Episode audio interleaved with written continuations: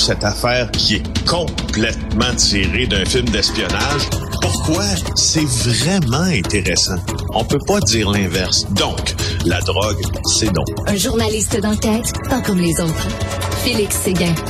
Alors, Félix, hier, tu me parlais bien sûr du complotiste Pierre Dion, puis je te disais, c'est-tu, c'est-tu le comptable, ça? C'est-tu le comptable? Tu dis, non, non, ça, c'est un autre, ça. Ben, justement, on parle de cet autre-là, le comptable, aujourd'hui. Ben oui. Stéphane Blais, une personnalité bien connue du mouvement anti-mesures sanitaires qui a pris la parole euh, plusieurs fois là, pendant les manifestations durant la pandémie. Euh, il est considéré euh, par son ordre, en tout cas, comme un danger euh, pour la protection du public. C'est un ex-comptable et qui est maintenant radié euh, à vie.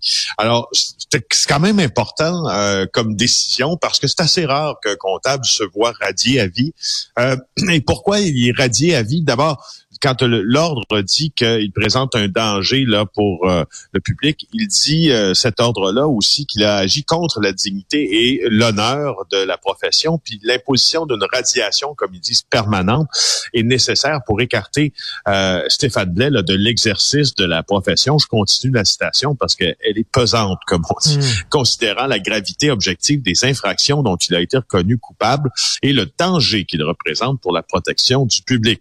Alors, début juin, c'était cette décision de l'Ordre des comptables professionnels agréés, de l'Ordre des CPA. Puis qu'est-ce qu'on lui reprochait au juste? Parce que si t'as pas suivi un peu la montée en flèche là, de Stéphane Blais dans les sphères euh, politico-complotistes, parce qu'il a fondé un parti politique aussi, on lui reprochait d'avoir euh, bon d'avoir tenu dans plusieurs publications, dans plusieurs vidéos sur les réseaux sociaux, des propos extrêmement exagérés, parce que lui, tu, tu réfères souvent, Richard, à la dictature. Hein, oui, euh, oui, quand, Ouais, quand ceux qui s'opposent aux mesures sanitaires euh, disent que nous vivons dans une dictature, puis quand on quand on voit ce qui se passe, exemple à Hong Kong avec euh, les gros bonhommes blancs qui traînent, qui traînent pour la COVID zéro, là, pour espérer n'avoir aucun cas de COVID, des citoyens de Hong Kong, entre autres, là, par terre pour les mettre dans des camps presque de rééducation covidienne.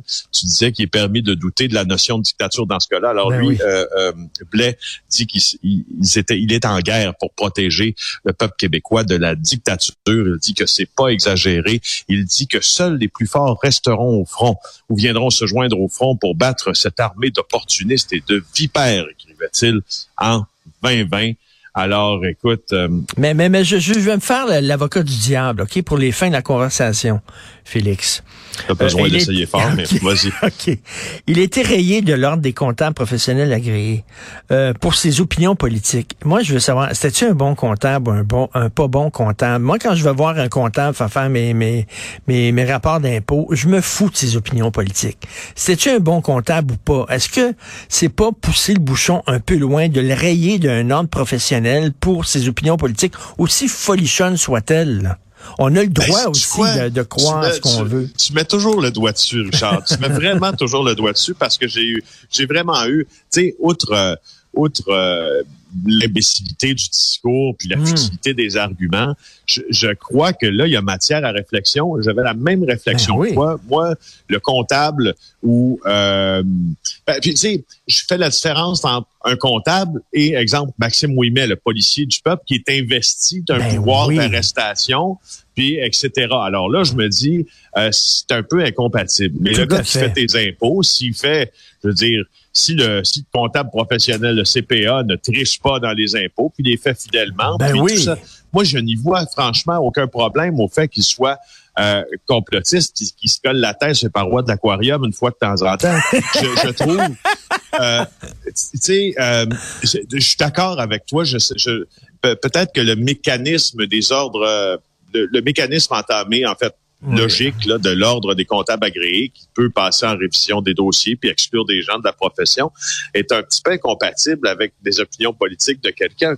Euh, hmm. et, et, et, aussi, je crois que ça, ça permet euh, d'ostraciser encore plus ces gens-là, puis de les justement de leur redonner un peu de vigueur en disant, vous voyez, euh, on avait raison, Et ils avaient tort. Ils m'ont ils m'ont jeté en dehors de cet ordre des comptables, puis on ben renforce un peu cette position. Ben oui, exactement. Il va dire regardez là, euh, je suis plus comptable à cause de mes opinions politiques. C'est vrai qu'on vit dans une dictature et là finalement on se tire dans le pied. Euh, effectivement, c'est ça, c'est ça, c'est ça. Quand on tasse déjà comme ça, tu as tout à fait raison. Euh, hier, tu as assisté donc à cette mise au point concernant l'escouade Centaure, une escouade qu'on avait mise sur pied justement pour lutter contre les crimes avec des armes à feu. alors, est-ce que le bilan est bon? Ben, le bilan est, pas mal. Le bilan est pas parfait. Euh, je, t'avais parlé là euh, des doutes que partageaient plusieurs sources policières d'ailleurs sur euh, le réel succès d'une opération pour retirer de la circulation le plus d'armes à feu possible à terme. ces doutes-là subsistent encore, mais on va quand même donner donner la, cette chance aux coureurs puis donner ce qu'il revient euh, aux policiers, c'est-à-dire d'avoir fait quelques gros coups de filet. Je t'en parle dans un instant parce qu'en préambule, je voulais te parler de coups de feu sur une résidence à Boucherville. Je trouve que ça va mettre la table très bien à ce qui va suivre parce que l'escouade Centaure, c'est aussi à Boucherville. C'est pas juste à Montréal-Nord, à Saint-Michel. Alors, euh, donc Boucherville-la Tranquille, Boucherville-la Belle, ben, Boucherville euh, a été euh, le théâtre d'un événement de violence par arme à feu. ça s'est passé à 21h40 sur la rue Wilfrid Pelletier. Euh, et puis, euh, il y a un impact de balle qui a été remarqué sur une résidence du secteur. Alors là, ça a été confirmé d'ailleurs par le SPAL, qui est le, le porte-pack, le, police de Longueuil, qui dessert Boucherville aussi, donc périmètre de sécurité, blablabla, technicien d'identité judiciaire, analyse. On va regarder pourquoi euh, on a tiré sur cette maison-là. Maintenant que hmm. tout ça est dit, oui, effectivement, Richard Santor. Alors, assez intéressant euh, de, parce que au fond c'était un briefing technique là, de Centaure hier et les briefings techniques là et je dois souligner cette utilité là ça, ça nous permet les journalistes qui suivent ces, ces milieux-là d'être plus connaissants, je te dirais, en la matière, d'être plus intelligents quand on parle de ça, d'être plus documentés et d'avoir une réalité, ou, du moins le, le, mmh. le retour de la réalité policière du terrain. Alors euh, on nous a annoncé hier là euh, qu'il y avait plus de gens maintenant, puis plus d'argent qui était dévoué à Centaure qu'à l'opération Carcajou pendant la guerre des motards. Quand même, hein? Hum, c'est, c'est, hum, hum. tu penses à Carcajou qui était un avènement incroyable pendant la guerre des motards, ben c'est plus que ça.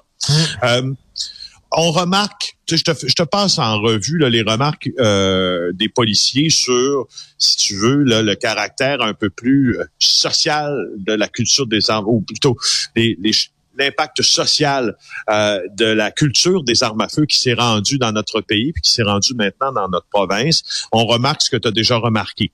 L'intensité des événements a augmenté, c'est-à-dire plutôt que de faire feu sur un rival le soir euh, dans une rue mal éclairée, on fait, on tire sur quelqu'un en plein jour devant une garderie. Hein? On l'a vu mmh, ça. Mmh.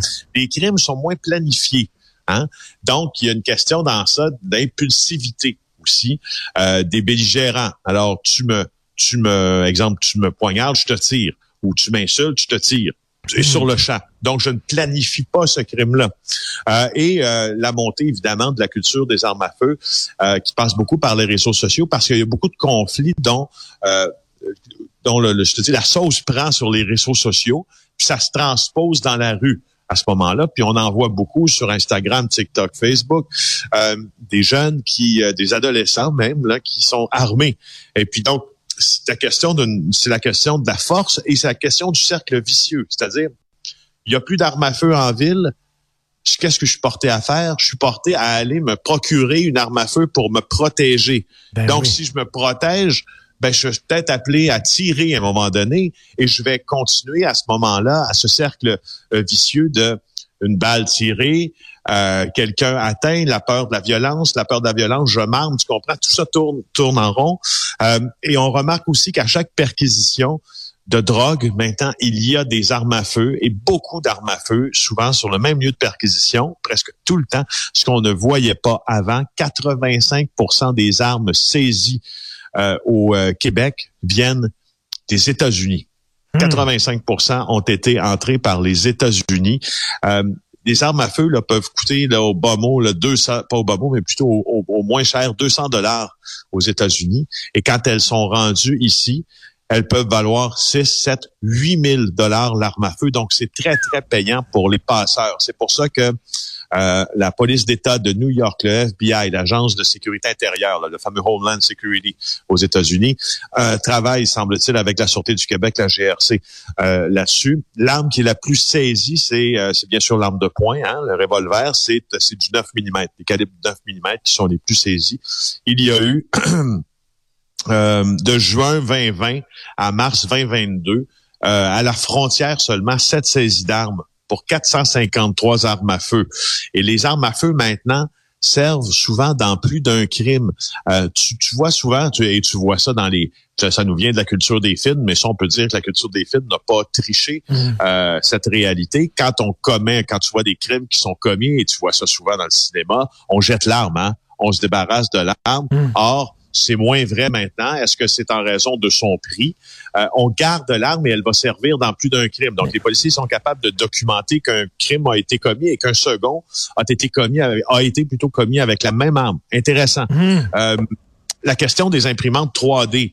Moi, je, je t'ai dit cette année que je suis allé visiter un homme qui fabrique des armes avec euh, des imprimantes 3D. Ah on n'a qu'à fabriquer, ben oui, on n'a qu'à fabriquer les, les morceaux, au fond, la culasse, euh, ce qu'on appelle le lower et le upper. ce sont des termes anglais. Puis on n'a qu'à se commander ensuite euh, ce qu'on appelle la quincaillerie, là, qui peut être livrée par Poste Canada, ce qui est quand même une ironie assez incroyable que Poste Canada livre euh, des pièces d'armes. Euh, des imprimantes 3D, on en a saisi sept et on a été capable de lier des crimes euh, avec des armes imprimées avec les fameux 3D. C'est des armes qui servent souvent juste une fois. Un, gun qu'on imprime avec une imprimante 3D, c'est pas utilisé deux fois parce que c'est pas assez robuste. Mmh. Mais ça sert quand même, puis c'est assez pour tuer une fois. Euh, donc, euh, c'est intéressant. je voulais partager mais, mais, mais lorsque, là, lorsque tu parles d'importation d'armes, les armes qui passent la frontière américaine, mm-hmm. euh, c'est quoi? C'est dans le coffre de la valise de l'auto? C'est euh, parce que c'est quand tu sais ils, passent ça par quoi? Les, les la réserve autochtone? Comment comment ça passe ben, Il y a beaucoup d'assassinés. Là, on a vu euh, hier la ministre de la sécurité publique qui faisait une annonce concernant les patrouilles nautiques aussi dans ce coin. c'est beaucoup par et puis euh, il y a beaucoup de, il y a un réseau de passeurs euh, américains qui sont et, et canadiens aussi là qui sont utilisés.